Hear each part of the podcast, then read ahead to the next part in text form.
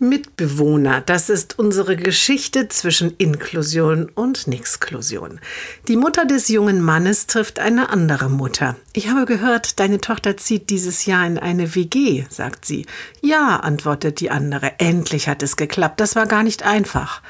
Und mit wem zieht sie zusammen? fragt die Mutter. Die andere Mutter zählt drei Namen der künftigen Mitbewohner auf.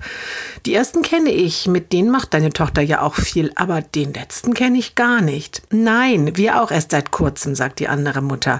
Aber wir brauchten noch einen wirklich schwerbehinderten Mitbewohner, der Anspruch auf viele Leistungen rund ums Wohnen hat.